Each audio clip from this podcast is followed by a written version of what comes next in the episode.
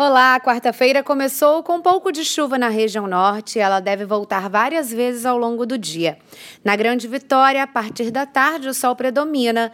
Já na região sul e na região serrana, a partir da tarde, as pancadas de chuva podem acontecer E nessas duas áreas. A chuva pode vir acompanhada de raios e trovões, em alguns momentos fortes, mas não duram muito tempo. Acompanhe todos os detalhes na programação da TV Vitória.